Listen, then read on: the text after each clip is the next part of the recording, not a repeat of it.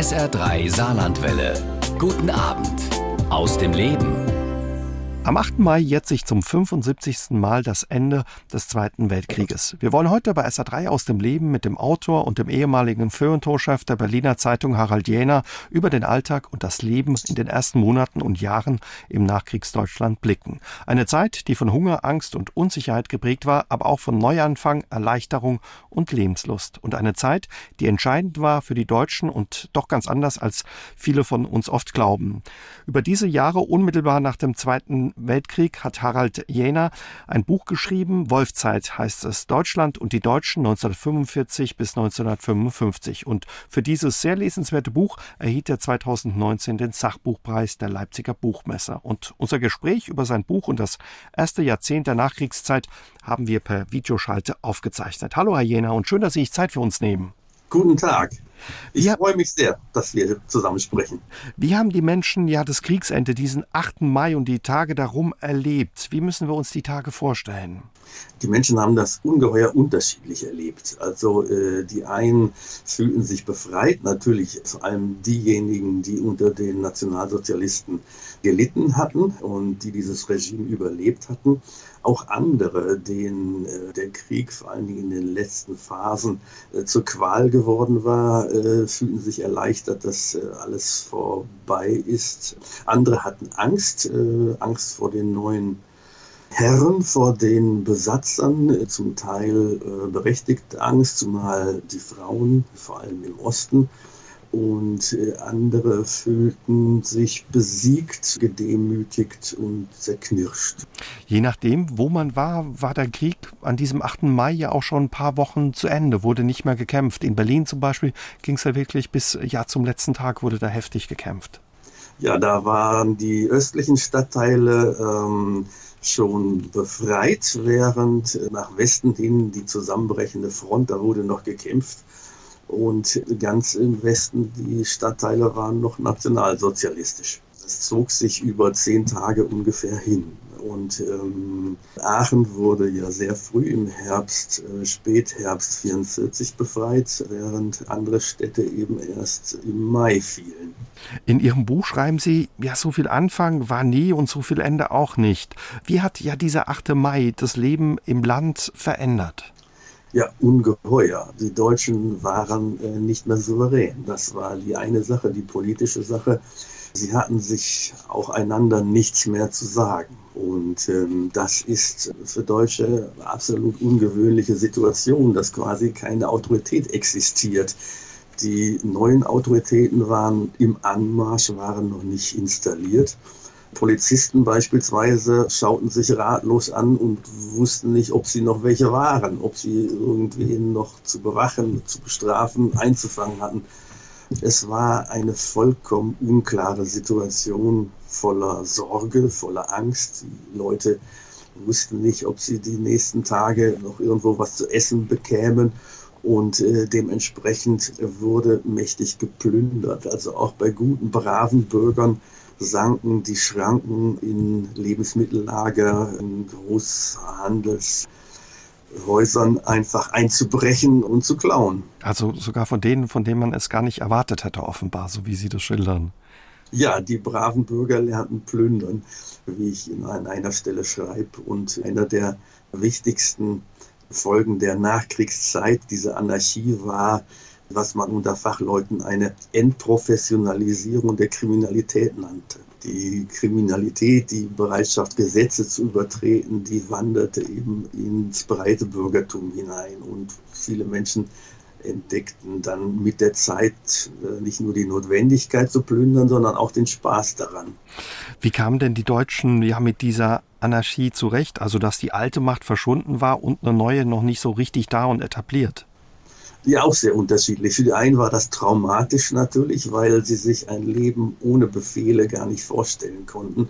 Andere kamen damit sehr gut zurecht, vor allem Frauen. Also die Frauen haben äh, in den letzten Kriegsmonaten sehr viel Improvisationskünste gelernt, zusammen mit ihren Kindern auch, waren ungeheuer flexibel, konnten sich umstellen auf neue Situationen.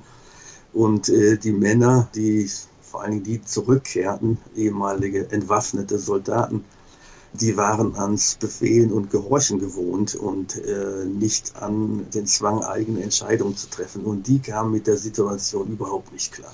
Sie haben gerade gesagt, es herrschte eine große Ruhe. Wie muss man sich das vorstellen? War es dann auch ruhig im Land oder war da schon auch wieder viel Bewegung?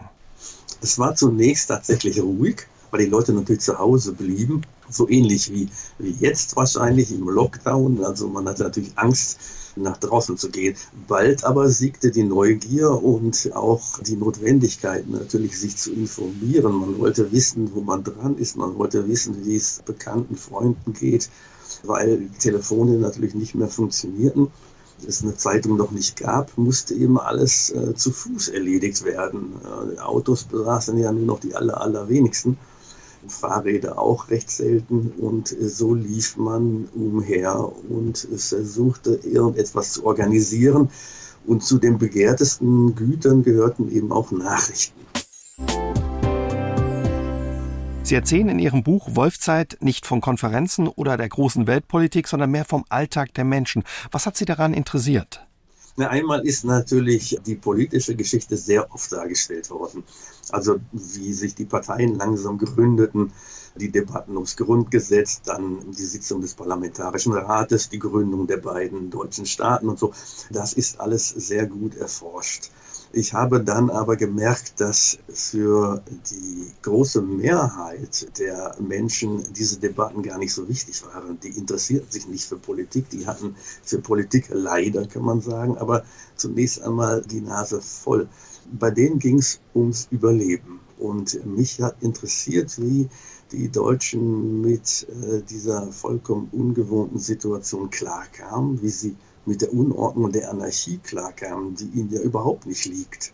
Und dann, wie die alten Strukturen weiter arbeiteten, also wie die Beamten und Angestellten die Befehle der Alliierten vollzogen, nämlich genauso reibungslos und widerspruchslos wie die Befehle der Nazi-Oberen. Da wurden dann zum Entrümmern beispielsweise nicht mehr Zwangsarbeiter, beordert, sondern die internierten Nazi-Größen. Ja, viele blieben ja auch auf ihrem Stuhl in den Ämtern sitzen, auf denen sie noch während des Krieges unter den Nazis saßen. Störte man sich da unter der Bevölkerung nicht dran? Also Na, zunächst muss man sagen, zum Glück blieben sie sitzen. Also einfach, damit das Leben irgendwie weiterging. Zum Beispiel ganz wichtig waren die Angestellten der sogenannten Ernährungsämter die äh, sorgten nämlich dafür, dass die Warenströme, so gut es irgend ging, weiterliefen. Also sie fuhren auch übers Land und versuchten die Bauern dazu zu bewegen, in die Städte zu fahren und die Geschäfte zu beliefern, wozu die Bauern überhaupt gar keine Lust hatten, weil es oft viel einträglicher waren, wenn die Städte zu ihnen kamen und dann ihre äh, Erbschaften dort eintauschten gegen äh, Kartoffeln. Und da waren eben die alten Angestellten und Beamten wichtig. Mhm. Es war natürlich insofern fürchterlich, weil das treue Nazis waren vielfach und dass der Staat auf diese angewiesen war, war äh, ein großes Problem. Natürlich auch für die Alliierten und äh, für die junge aufzubauende Demokratie. Die Amerikaner waren am konsequentesten darin, erstmal alle zu entlassen die haben dann, sobald sie einen Landkreis besetzt hatten, sofort versucht ausfindig zu machen, wer unter äh, ehemaligen NS-Gegnern noch verfügbar waren. Das waren oft Sozialdemokraten. Die wurden dann eingesetzt als Bürgermeister und äh, die haben dann den Auftrag gehabt, eine neue Verwaltung aufzubauen. Das ging aber vielfach nur mit Hilfe der Alten natürlich. Ja, war auch nicht jeder wirklich talentiert für das Amt des Bürgermeisters oder ein politisches Amt oder ein Amt mit Führung zu übernehmen dann offenbar. Schreiben Sie ja auch in Ihrem Buch. Ja, das ging natürlich auch ganz rasch. Der Oberbürgermeister von Frankfurt beispielsweise wollte nie Bürgermeister werden. Der ging zu den Alliierten und wollte eine Lizenz bekommen für die Herausgabe einer Zeitung. Die hat er nicht gekriegt. Dafür hat man ihn in einer halben Stunde da ins Gebet genommen und zum Bürgermeister gemacht. Und der war überhaupt nicht darauf vorbereitet, entpuppte sich allerdings dann als einer der besten Bürgermeister, die eine deutsche Stadt damals überhaupt bekam. Was machte dem zu so einem guten Bürgermeister? Der hatte wahnsinniges Improvisationstalent und der ließ sich nicht aus der Ruhe bringen. Beispielsweise hat er lange gezögert mit Entrümmerungsmaßnahmen. Also in Frankfurt gab es äh, nicht diese massenhaften Entrümmerungsaktionen, wo Mengen von Leuten herbeigeordert wurden, um die Stadt aufzuräumen, sondern die hatten mal erstmal abgewartet und versucht und experimentieren lassen, was überhaupt das effizienteste, kostengünstigste Vorgehen ist. Und äh, da wurden dann Wissenschaftler und Unternehmer herangezogen. Anderthalb Jahre tat sich da in Frankfurt sehr wenig und dann wurden sehr effiziente Maßnahmen eingesetzt. Das wurde großindustriell, quasi wurden die Trümmer zermahlen und zu sogenannten BIMS-Sinte aufbereitet. Und so kam es, dass Frankfurt einer der prosperierendsten Städte wurde. Während in Berlin die Kämpfe noch tobten, war in anderen Stadtteilen des Landes der Krieg schon Wochen zu Ende. Eines verband viele Städte, Herr Jena, sie waren zerstört, überall waren Trümmer. Von wie vielen Trümmern sprechen wir da, um eine Vorstellung zu haben? Oh, die genaue Zahl weiß ich nicht. Es ist eine unfassbare Menge. Äh, Sie müssen sich vorstellen, dass in Berlin ja etliche ähm, Trümmerberge entstanden sind. Die ganze Topografie der, der Stadt hat sich verändert. Also Sie haben ja die natürlichen Endmoränen im Nordosten der Stadt und nun kamen im Süden und in der Stadtmitte neue Berge hinzu, die an äh, topografischer Höhe diese natürlichen Berge im Norden weit übertrafen. Also ähm, das sind unglaubliche Mengen, die dort wegzuschaffen, zu zermahlen waren. Mhm. Ähm, was ich überhaupt nicht wusste, dass es ganz neue Bahnlinien gab in den Großstädten. Also in Dresden, in Berlin zum Beispiel gab es Trümmerbahnlinien. Das sind kleine Feldbahnen, die man in der Großlandwirtschaft benutzte, Feldbahnen, die eigene Linien hatten. In Dresden waren, glaube ich, über 80 kleine Lokomotive zugange, die so winzige Loren hinter sich herzogen. Und mit denen wurden die Trümmer aus der Stadtmitte eben an die Stadtgrenze geschafft. Jede dieser Lokomotive trug einen weiblichen Vornamen. es gab dann die Trümmerbahnlinien 1 bis 8, die fuhren dann den ganzen Schutt hinaus.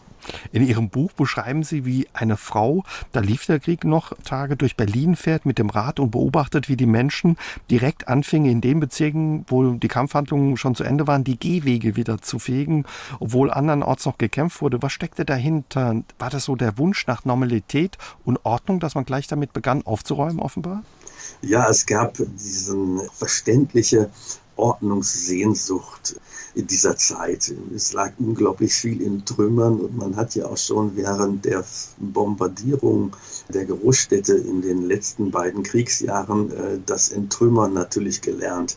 Das äh, konnten die Leute. Die hatten damals perfiderweise Zwangsarbeiter dazu eingesetzt und nun mussten die Deutschen das alles selbst aufräumen und haben das penibelst gemacht. Es gibt ein Bild aus Freiburg, was mich da besonders berührt. Das ist eine vollkommen zerstörte Stadt, sieht man dort. Links und rechts sind noch ein paar Ruinen zu sehen. Und überall, wo Platz war, hat man die Steine nach Größen sortiert, säuberlich aufgeschichtet und die Straße selbst, Kopfstein gepflastert, die ist säuberlich gekehrt, so sauber, dass man davon essen könnte. Hm. Also das ist eine gekehrte Hölle geradezu, durch die man da gegangen ist. Sie haben die Frauen vorhin angesprochen, auch beim Aufräumen haben die eine große Rolle gespielt. Ne? Das Bild der Trümmerfrau sieht man ja häufig und hat man auch im Kopf, wenn man darüber spricht. Die Frauen haben eine Riesenrolle gespielt, schon allein aus dem Grund, weil eben viele Männer gefallen waren und äh, oder noch in Kriegsgefangenschaft.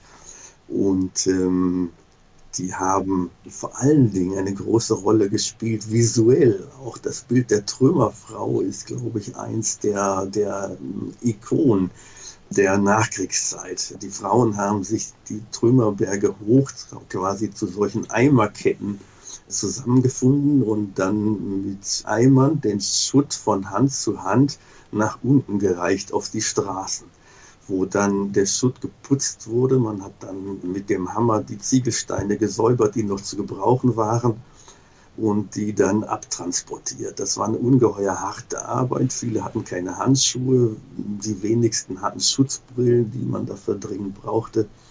eine wahnsinnig derbe Arbeit. Und verrückterweise sind diese Frauen auf vielen Fotos ungeheuer gut angezogen. Wie kommt's? Was, was diese Bildwirkung nochmal steigert. Das liegt daran, dass manche dieser Bilder gestellt waren. Aber bei vielen anderen liegt es daran, dass die Frauen nur noch über ihre besten Kleider verfügten. Sie hatten natürlich im letzten Kriegsjahr gerade für diese Schmutzarbeiten die ähm, billigen, weniger kostbaren Kleider äh, zuerst benutzt. Die waren dann vollkommen zerschlissen und sie hatten sich ganz zuletzt natürlich die teuren, die Sonntagskleider aufbewahrt und weil sie keine anderen mehr hatten, waren die nun dran und man musste dann in dem Schutt, in diesen tollen Kleidern arbeiten. Und so entstanden diese wunderbaren Fotos und diesen toll angezogenen Frauen, die diese Drecksarbeit dort machen. Die anderen Fotos, sagen Sie, waren teilweise gestellt. Wer hat die gestellt und warum hat man das gestellt? Das hat Goebbels Reichspropagandaministerium veranlasst in den letzten Kriegsjahren, als die deutschen Städte bombardiert wurden. Und da hat man zum Beispiel Hamburger Schauspielerinnen, dieser Fall ist sehr genau dokumentiert, angestellt, um zu entrümmern, aber vor allen Dingen, um das zu fotografieren und zu filmen. Und so hatte man eben diese hübschen, fröhlichen Studentinnen, die lachend und voller Optimismus sich an diese Aufräumarbeit machten. Das sollte einfach so den Durchhaltewillen steigern. Das eine war ja das Aufräumen, die Trümmerfrauen, die das Bild der damaligen Zeit prägte. Aber es waren auch viele Menschen unterwegs, schreiben sie. Hunderttausende Flüchtlinge aus dem Osten, Waisen, Heimkehrer, ausgebombte Zwangsarbeiter. War das nicht ein riesiges Chaos, was da auf, ja, auf den Straßen los war, im Land unterwegs war? Ja, ein unendliches Chaos. Also Sie müssen sich vorstellen, mehr als die Hälfte der Leute, die damals auf deutschem Boden lebten, die waren nicht da, wo sie hingehörten oder hin wollten. Das waren einmal die ausgebombten Städte, die evakuiert worden waren aufs Land und äh, die natürlich nun so schnell wie möglich zurück wollten in ihre Heimatstädte, aber nicht konnten. Also weil die Häuser zerbombt waren, weil sie nicht wussten, wohin, weil die Verkehrsmittel nicht funktionierten und so weiter. Dann gab es die Zwangsarbeiter und ehemaligen KZ-Häftlinge. Also wir stellen uns immer so vor, mit dem Tag der Befreiung ist deren Geschichte zu Ende. Damit hätte sie ein glückliches Ende gefunden. Aber das war ja nun, weiß Gott, nicht so, sondern die waren immer noch in Deutschland, die waren immer noch in den Lagern, die mussten ernährt werden. Niemand war für sie mehr zuständig. Die Alliierten übernahmen das, waren mit dieser Aufgabe völlig überfordert. Verständlicherweise, es handelt sich nämlich um mehr als 10 Millionen Verschleppte aus äh, verschiedenen europäischen Ländern, die ja nun zu versorgen waren. Und äh, die liefen zum Teil natürlich auf eigene Faust. Die waren schließlich frei durch die Gegend, äh, durch die Dörfer und hatten nichts zu essen und hatten eine ungeheure Wut natürlich über ihre Behandlung in den vergangenen Jahren, über die Ermordung ihrer Familien in ihren Heimatländern und äh, da haben sich manche rachsüchtig an äh, der Zivilbevölkerung ausgetobt und diese entlassenen Zwangsarbeiter, die, viele von denen, die meisten waren natürlich sehr friedlich, waren froh, dass ihr Leid zu Ende hatten. Aber mhm. etliche eben waren auch durch die Haft sozial so gestört, innerlich verwahrlost, muss man sagen, dass sie da etliche brutale Gewalttaten begangen hatten. Und das hat das Verhältnis also zu den Deutschen und den ehemaligen Zwangsarbeitern nochmal so erschwert. Also das ist nicht so harmonisch, wie man sich das oft vorstellt, also in den Befreiungsidyllen. Ja, und dann gab es die Vertriebenen, die aus den verlorenen Ostgebieten nach Deutschland strömten. Also die Schlesien, Pommern aus diesen Ecken, ne? Genau, die geflüchtet waren, die vertrieben wurden und die nun in dem verbliebenen Rest Deutschland eine neue Bleibe suchten. Die waren alles andere als willkommen. Also äh, die empfand man nicht gerade als bemitleidenswerte, unterstützenswerte ehemalige Volksgenossen, sondern äh, die empfand man eben als Fremde, als Zuwanderer, als Eindringlinge, die einem das ohnehin knappe Essen wegfressen wollten und die irgendwie den knappen Wohnraum besetzten. Und so mussten viele Vertriebene zu ihrem Entsetzen feststellen, dass sie alles andere als willkommen waren. Wenn man all das hört, was Sie erzählen und was Sie auch in Ihrem Buch beschreiben, erklärt es auch, warum Sie die Nachkriegszeit und auch Ihr Buch Wolfszeit nennen? Ja, genau, genau. Das ist ähm, Wolfszeit nannten viele damals diese Zeit und zwar nach dem alten geflügelten Wort, nun wird der Mensch dem Menschen zum Wolf. Man muss sagen, diese Wolfszeit war natürlich immer noch viel besser als das, was vorher da war aber es spiegelt sich darin die Angst, die man nun voreinander empfand. Also es war nicht nur die Angst vor den Siegern, wo man etwas wie Rachejustiz fürchtete, zum Teil eben auch eine gerechte Strafe fürchtete, sondern es war vor allem die Angst voreinander. Also ähm, Andererseits hatte man sich bitter nötig. Man brauchte einander, man suchte einander und dieses Verhältnis also spiegelt der Begriff der wölfischen Gesellschaft ganz gut. Es gibt eben auch die Sehnsucht nach dem Rudel.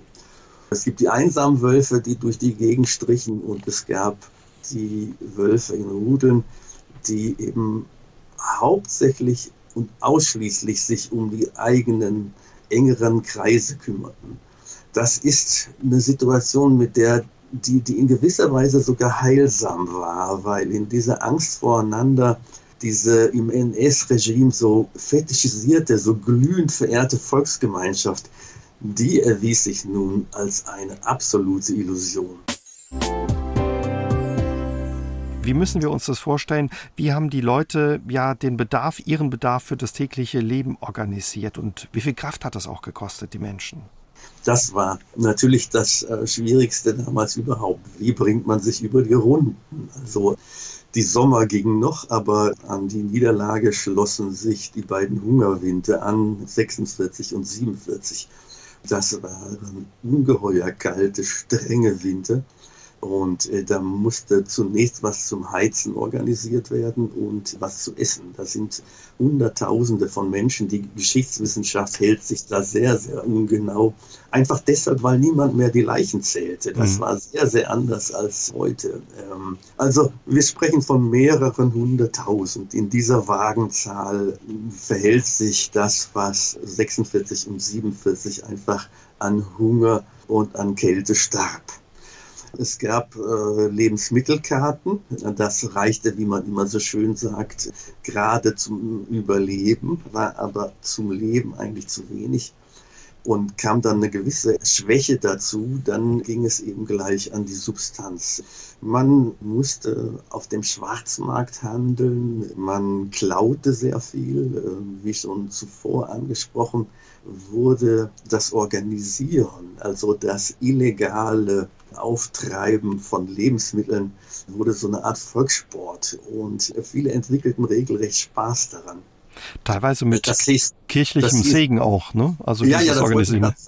Genau, das hieß Fringsen. Also Kohlenklauen hieß Fringsen. Und zwar nach dem Kardinal Frings, der in einer berühmten Silvesterpredigt das, glaube ich, sechste Gebot, du sollst nicht stehlen, dahingehend erweiterte, dass der Mundraub, also äh, das sich aneignen von Lebensmitteln äh, zur Vermeidung unmittelbaren Hungers, keine Sünde darstellt. Und äh, das war ein, war ein ungeheuer umstrittenes Hirtenwort. Viele besorgte Bürger also protestierten dagegen. Die meisten allerdings waren erleichtert und äh, hatten nun eben für den berühmten Kohlenklau Gottes Segen. Also es funktionierte so, ein Kohlenzug wurde gestoppt, indem man beispielsweise ein Signal verstellte oder auch mittels riesigen aufeinandergeschichteten Stein und dann äh, liefen Frauen und Kinder äh, mit Eimern auf die Wagen. Die Kinder kletterten oben rauf und warfen den Frauen die Kohlen runter und dann rannte so schnell wie möglich alles wieder weg. Und bei dem Kardinal wurden ja offenbar auch Kohlen gefunden bei einer Kontrolle mal, wo keiner so genau wusste, wo die herkamen oder wie er an die gekommen ist. Ja, das war das Schöne, das Makabre, dass dann Kardinal Frings selbst beim Fringsen erwischt worden war, als die britische Militärpolizei eine Razzia machte in seinem Keller, wie in anderen Kellern auch. Den da wurden sie fündig. Den Schwarzmarkt haben Sie angesprochen, der hat eine große Rolle gespielt. Sie sagen, der Schwarzmarkt ja, war so eine richtige Schule der Nation. Dort lernten die Deutschen mehr als nur Waren tauschen. Was haben Sie da auf dem Schwarzmarkt noch gelernt, die Deutschen? Die haben vor allem die Relativität der Werte gelernt. Also Sie müssen sich vorstellen, dass man für einen SS-Ehrendolch so äh, zwei, drei Schachteln Zigaretten bekam. Und so ein Ehrendolch der SS, das war natürlich ein ehemaliger Hitlerjungen damals, ein paar Monate zuvor, noch das Allergrößte überhaupt. Und äh, für diesen Dolch bekamen diese handelnden Jungs auf dem Schwarzmarkt nun Zigaretten. Und diese Lucky Strike, die traten an die Stelle des SSR-Dolchs. Die Lucky Strike waren nun plötzlich geradezu mythisch umgrenzt. Also diese Schachteln amerikanischer Zigaretten, die hatten ja einen herzerwärmenden Wert. Nicht nur, dass sie die Lunge wärmten und den Hunger vertrieben, sondern das waren richtige Sehnsuchtsobjekte. Äh, und diese Zigaretten waren die ideale Schwarzmarktwährung. Die waren stapelbar, die waren leicht abzuzählen und die ersetzte sehr, sehr schnell die Reichsmark, die nichts mehr wert war. Und so lernte man die Relativität der Werte kennen. Man lernte aber auch Menschen kennen. Es war eine Schule der Menschenkenntnis, vor allen Dingen der Skepsis. Es war ja eine entfesselte Marktwirtschaft aber wie jede Marktwirtschaft braucht auch der Schwarzmarkt ein Minimum an Vertrauen. Und so wurde quasi der Verkäufer und der Käufer, die überprüft sich gegenseitig fast noch genauer als die Waren, die sie sich dann gegenseitig feilboten. Und ähm, da lernten die Deutschen etwas ganz Wichtiges, nämlich Skepsis. Und äh, der Skepsis war, war für die Bundesrepublik geradezu so eine Art Markenzeichen. Also nach dieser blinden Euphorie der Hitlerbegeisterung hatte man nun auch dank des Schwarzmarktes eben so ein sehr realistisches Menschen- und Werteverständnis. Also sehr pragmatisch. Ja. Wurde schon ein bisschen geschult ja auf das, was dann eben später in der Bundesrepublik kommen sollte, die Marktwirtschaft oder auch der Kapitalismus ein bisschen. Genau. Also die Marktwirtschaft ist im Grunde genommen die befriedete Form dieses Widerspruchs, den wir in der Nachkriegszeit im Exzess haben. Auf der einen Seite das Rationierungssystem über Lebensmittelkarten, wo der Staat praktisch jeden Menschen so zum Kostgänger macht, der sich in unendlich langen Schlangen so für ein winziges Stück Fett, Brot und Fleisch anstellen muss. Jeder genau die gleiche ihm zugeteilte Menge und auf der anderen Seite diese entfesselte, radikale Marktsituation auf dem schwarzen Markt. Und diese beiden Pole wurden zusammengefasst in dem Versprechen der sozialen Marktwirtschaft. Also eine Marktwirtschaft, wo der Kunde wieder König ist, aber unter strenger sozialer staatlicher Kontrolle. Das war das Zauberwort für zwei, drei Jahrzehnte der Bundesrepublik. Sie haben vorhin angesprochen, Lebensmittelmärkte wurden da teilweise geplündert, aber viele Wohnungen standen auch leer, wo sich einige auch dann bedienten oder dachten, da ist keiner, da kommt keiner, vielleicht nutzen wir die. Ja, das war natürlich sehr üblich damals. Ähm, man merkte, da kommt einfach niemand mehr zurück. Äh, man wusste nicht genau, sind die ehemaligen Bewohner gefallen oder sind sie nur in Gefangenschaft, kommen sie wieder zurück. Und äh, dann gab es so eine gewisse Karenzzeit, so eine gewisse Höflichkeitsfrist. Und die war dann irgendwann überschritten und äh, dann der erste Mutige, der sich traute, brach die Wohnung ein und brachte dann da Verwandte unter. Das spielte sich ja meistens in den äh, Hausgemeinschaften ab. Mhm. Und was, wenn dann der Bewohner doch nochmal zurückkam? Dann gab es Ärger, oder? Ja, dann gab es großen Ärger. Man verstand dann oft gar nicht, warum der sich so aufregte, weil das Verhältnis zum Eigentum, das hatte sich eben sehr gewandelt, also äh, in äh, der Kriegs- und vor allen Dingen in der Nachkriegszeit. Der Krieg hatte äh, den Eigentumsbegriff also unterhöhlt. Also mal früher äh, dachte man, wenn einer was hat, das hat er sich irgendwie erarbeitet und verdient. Und wenn einer nichts hat, äh, dann hat er halt wenig geleistet. Und dieses Leistungsverständnis wurde halt durch den Krieg völlig unterhöhlt, weil es war ein purer Zufall, ob jemand alles behalten hatte und, oder ob jemand eben alles verloren hatte. Die Bomben haben sich ja nicht nun individuelle Ziele nach Verdienst ausgesucht.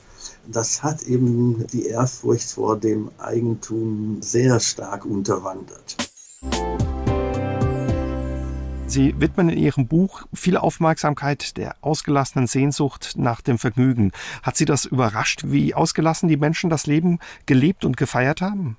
Ja, das hat mich schon überrascht. Also mich hat auch überrascht, dass der erste Karneval äh, nach dem Krieg äh, spontan gleich äh, von den Kölnern wieder gefeiert wurde, 1946, und dass es dann 48 gleich einen offiziellen Rosenmontagszug wieder gab, einen offiziellen Karneval von Honoratioren ausgestattet mit Elverrad und diesem ganzen Brimborium. Es wurde ungeheuer viel gelacht, auch in den ersten Nachkriegsmonaten. So in Berlin gab es über 60 Tanzlokale, richtige Tanzclubs würde man heute sagen. Da waren oft die überirdischen Häuser waren zerschossen, weggebombt, die Keller gab es noch und dann beispielsweise der Fürstenhof, ein großes Casino, dann ging man dann nach unten und tanzte. Und zwar sehr, sehr ausgelassen. Das ging gleich Ende Mai 1945 wieder los. Und äh, viele Volksfeste wurden gefeiert. Die Leute hatten einfach überlebt und freuten sich des Tages. Also sie waren diesem Krieg entronnen und wollten das Leben nun mit vollen Zügen genießen.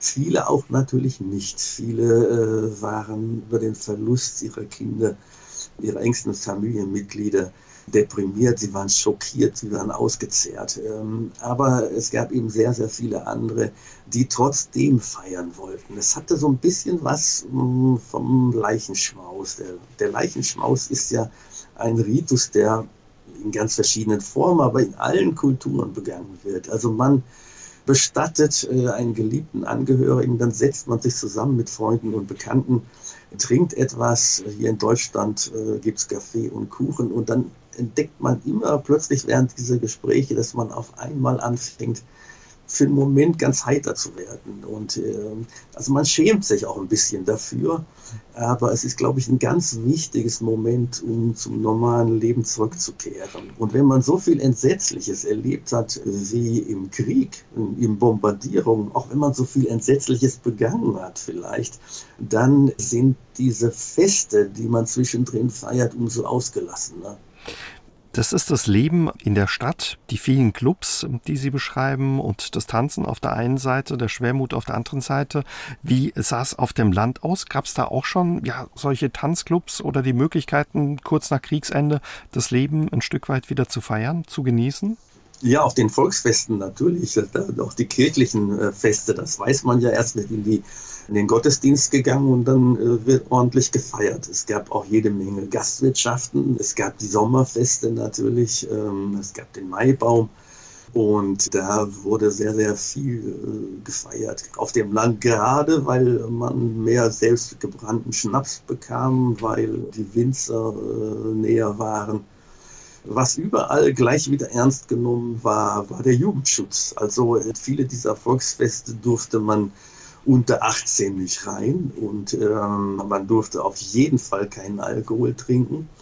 Und dann habe ich mir klar gemacht, wie irre muss das für einen 18-Jährigen gewesen sein, der zwar Monate zuvor als alt genug eingeschätzt worden war, um mit der Panzerfaust also äh, die Dorfstraße zu verteidigen und in den Tod geschickt zu werden, den man aber dann für zu jung hielt für ein Glas Bier. Kaum zu glauben, aber wahrscheinlich oder bestimmt haben sich die meisten nicht dran gehalten oder versucht, es zu umgehen. Hm? Ja, das wurde aber strikt durchgezogen. Da waren die Deutschen also genauso autoritär, blieben sie beim Jugendschutz, wie also sie es vorher. Blieben äh, sie sich treu, ja? Ja, da blieben sie sich sehr treu, ja, zur Verbitterung vieler Jugendlicher. Sie haben für Ihr Buch auch einfach viele Tagebücher, persönliche Notizen zitiert und gelesen, damit einfließen lassen. Gerade bei dem Thema Tanzen ähm, ist da ein Zitat von einem Münchner, der schrieb, ich ging monatelang jeden Abend zum Tanzen, obwohl es selbstverständlich war, kein Alkohol und nichts zu essen gab. Oder von der Berliner Sekretärin schreiben Sie da, die 18 Jahre alt war, die bereits eben zwei Wochen nach der Kapitulation begann wieder auszugehen. Ähm, Gibt es da noch viele so Notizen und was konnte man aus diesen Notizen letzten lesen, außer diesen, ja, diesen Beschreibungen, dass man wieder ausging? Wie war die Stimmung bei den Menschen?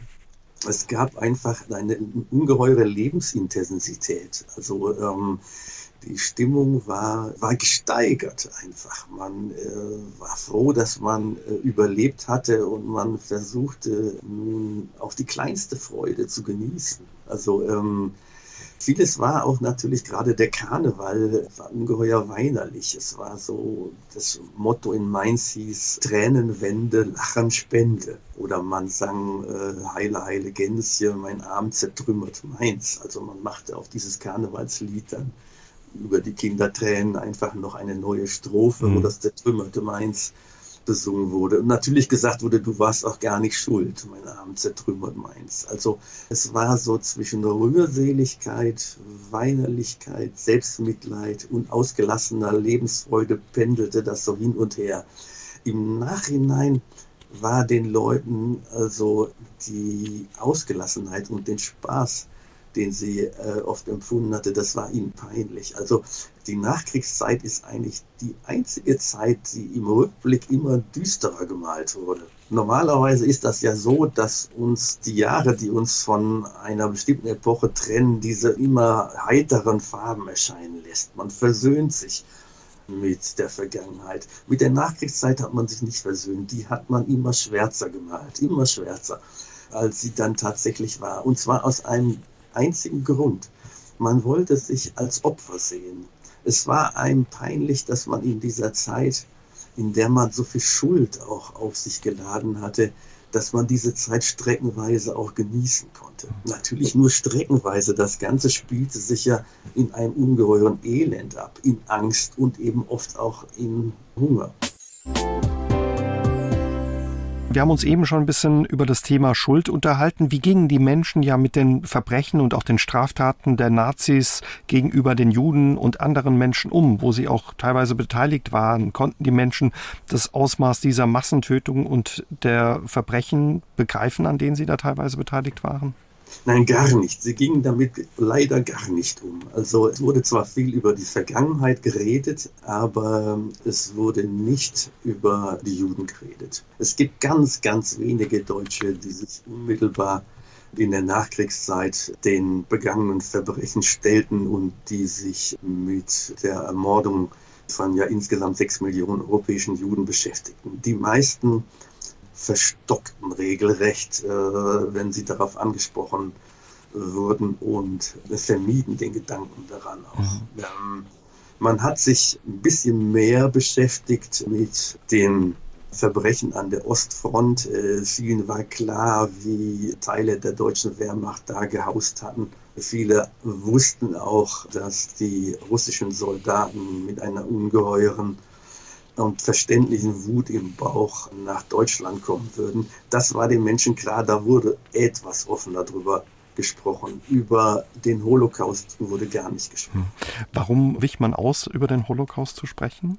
Ich glaube, weil man ahnte, wie gewaltig die Schuld war, die man dort auf sich geladen hatte. Und ähm, die Vorstellung, man könnte sich dieser Schuld, also so kurz Monate danach, gleich schon wieder stellen, das würde ja auch im Grunde genommen monströser Charaktere bedürfen. Also ähm, wie sollte man das aushalten? Mhm. Wie sollte man, wenn man das wirklich an sich rangelassen hätte, wie hätte man dann diese enormen Strapazen der Nachkriegszeit äh, durchstehen können? Ich glaube, da regiert einfach so ein Überlebenstrieb. Man hat genügend irgendwie mit dem Überleben zu kämpfen und da ist dann einfach kein Platz für Auseinandersetzungen mit der eigenen Schuld. Das ist triste natürlich, wenn man so mit einem idealistischen Menschenverständnis daran geht, aber ich glaube, realistisch betrachtet funktioniert dann das Gewissen einfach mit der Selbstabschaltung.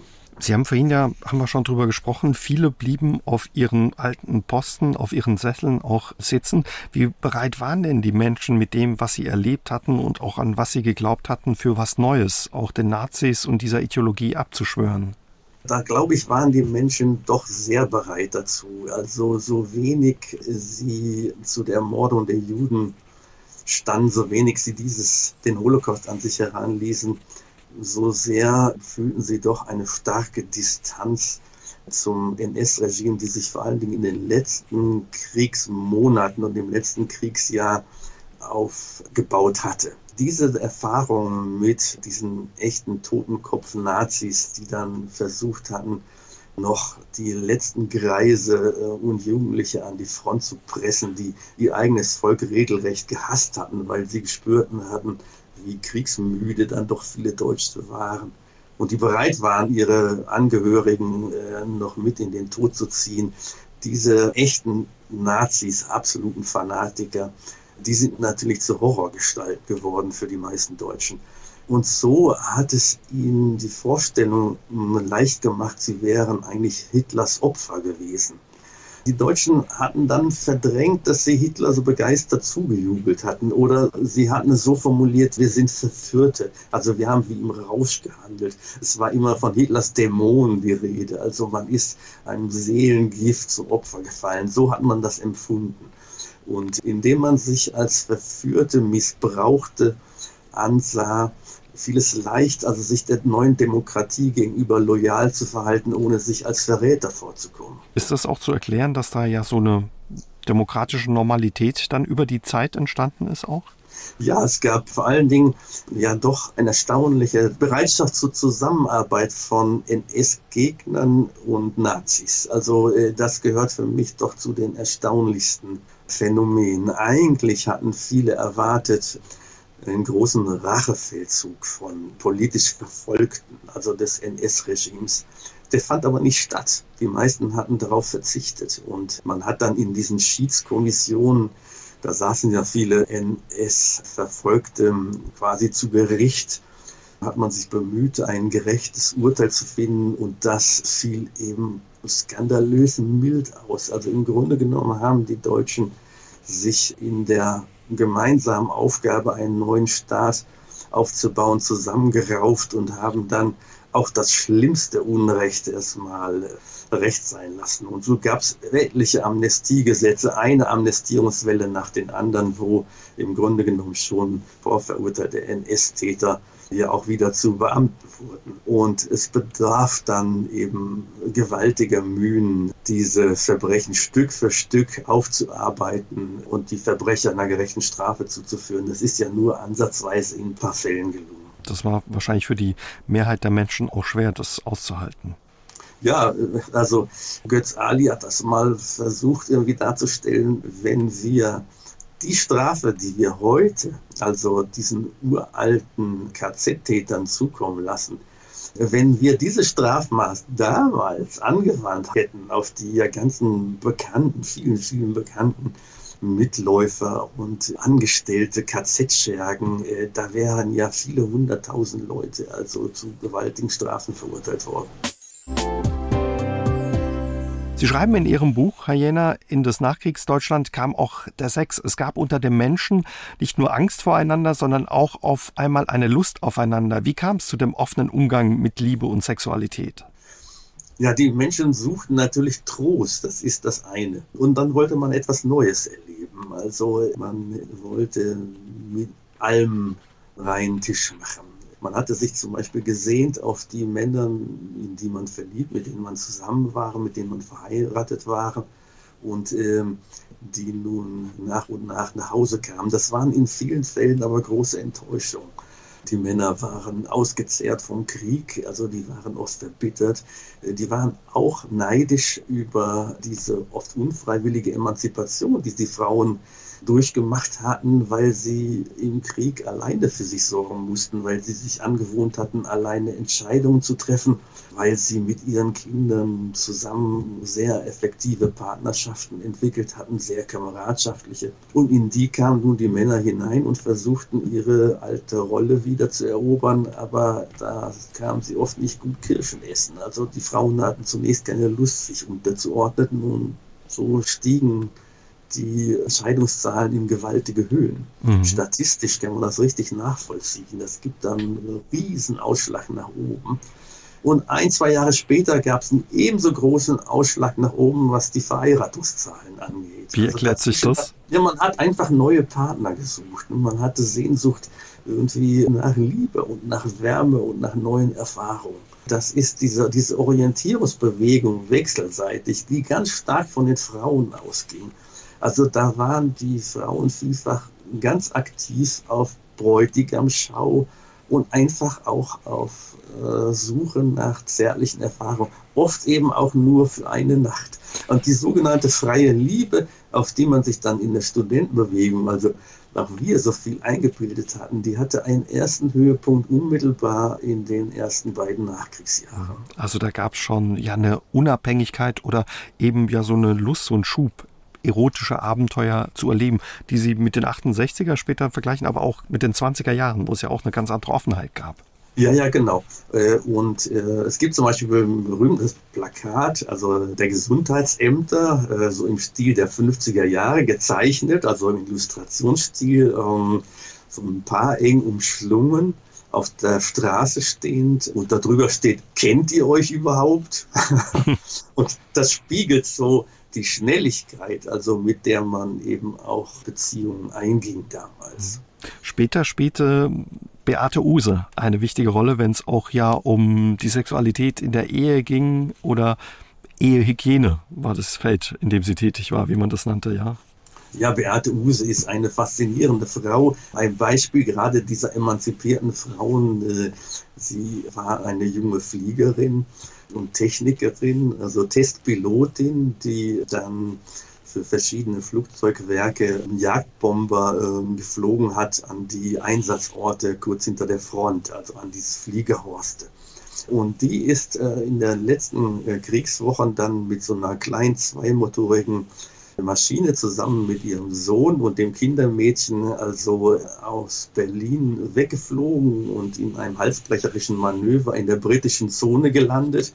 Da hatte sie Glück, dass sie nicht abgeschossen wurde war kurz interniert und begann dann als Selfmade-Frau mit so einem Knopfhandel im Grunde genommen. Sie ging von Haus zu Haus und unterhielt sich mit allen möglichen Frauen und äh, fuhr dann von eben der Lust, also äh, der Menschen nach neuen Beziehungen, nach körperlicher Liebe und der Angst gleichzeitig vor einer Schwangerschaft. Denn mhm. das konnte man im Moment gar nicht gebrauchen, also noch neue Kinder in die Welt zu setzen.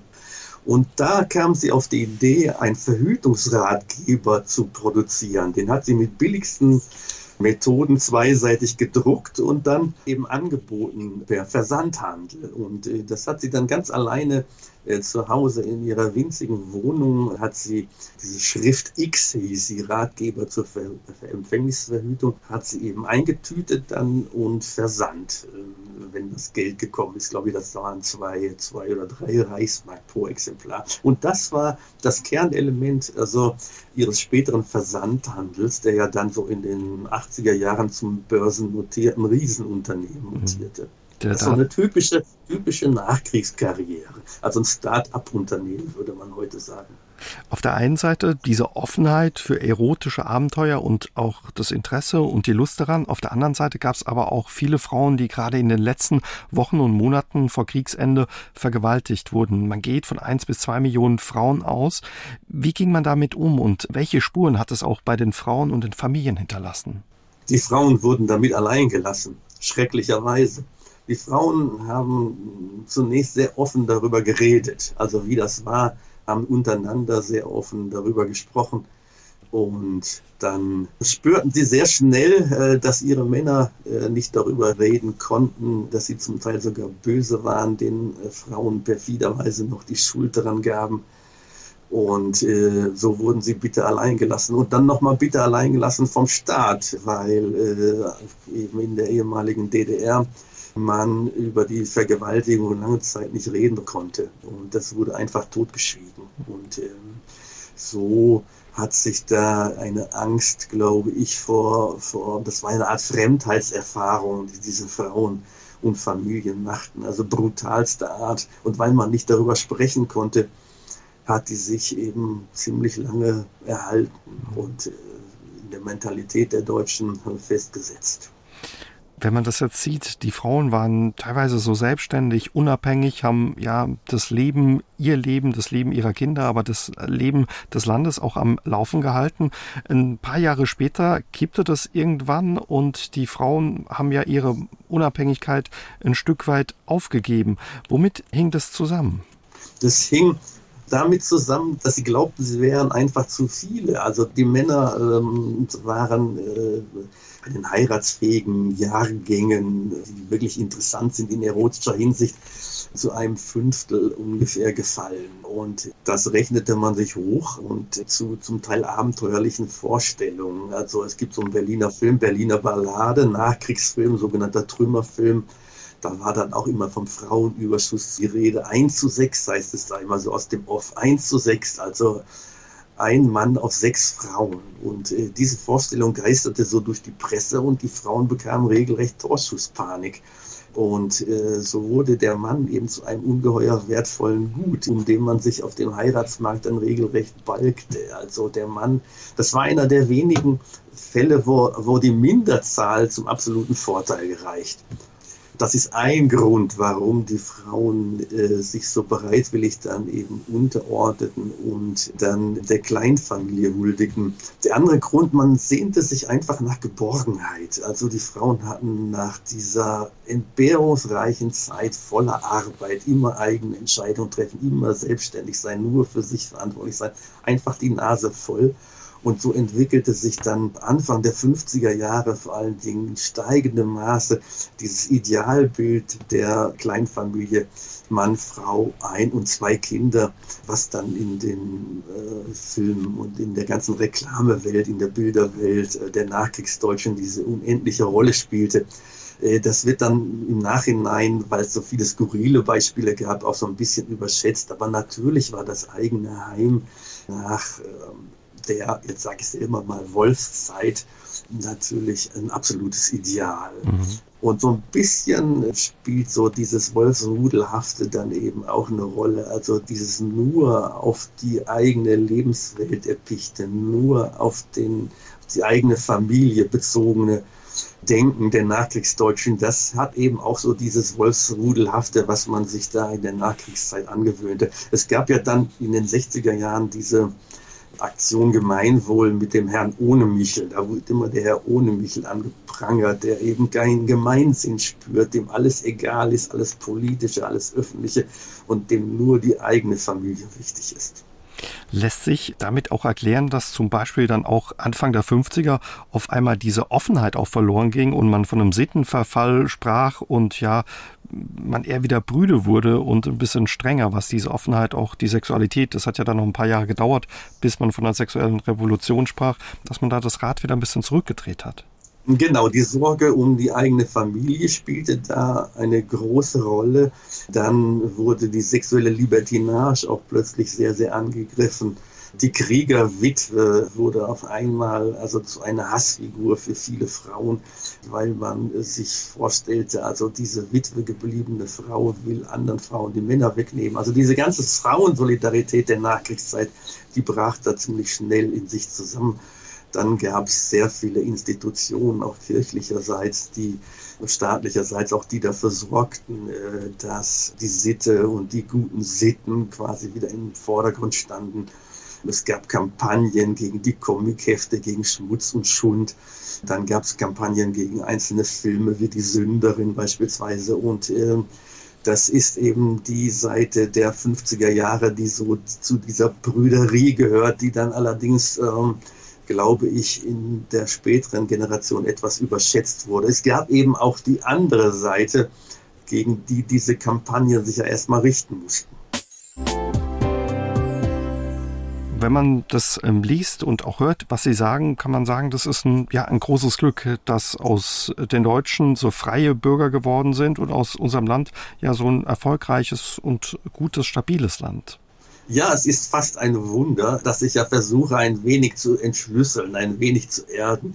Aber dass die Deutschen also quasi ohne politische Auseinandersetzung, ohne sich mit der Vergangenheit groß beschäftigt zu haben, jedenfalls in dieser Generation, ohne Auseinandersetzung mit der Schuld, sich dennoch zu einem zivilisierten Volk entwickelt haben und nicht nur das zu einer relativ stabilen Demokratie und auch wenn man beide Gesellschaften Ost wie West betrachtet, zu friedensliebenden Gesellschaften, das ist schon ein großes Glück. Ähm, ich habe eben versucht, in meinem Buch herauszukriegen, wo sind die Punkte, wo die gesellschaftlichen Orte, wo die Erfahrungen, die dieses Bewusstsein formatiert haben. das ist ja auch weniger ein Bewusstsein, das sind auch politische Gefühle, die da geformt wurden, also politische Überzeugungen. Und äh, das hat mich interessiert. Also wie äh, ist unsere politische Gefühlswelt entstanden, eben unterhalb der politischen Debatten im engeren Sinne. Kann man das zusammenfassend sagen, wie das entstanden ist? Das ist eben zusammenfassend sehr schwer, weil wichtig sind die einzelnen Prozesse. Der, der Schwarzmarkt zum Beispiel, aber auch äh, der Umgang mit den Vertriebenen. Das hat dann immer eine positive und eine negative Seite.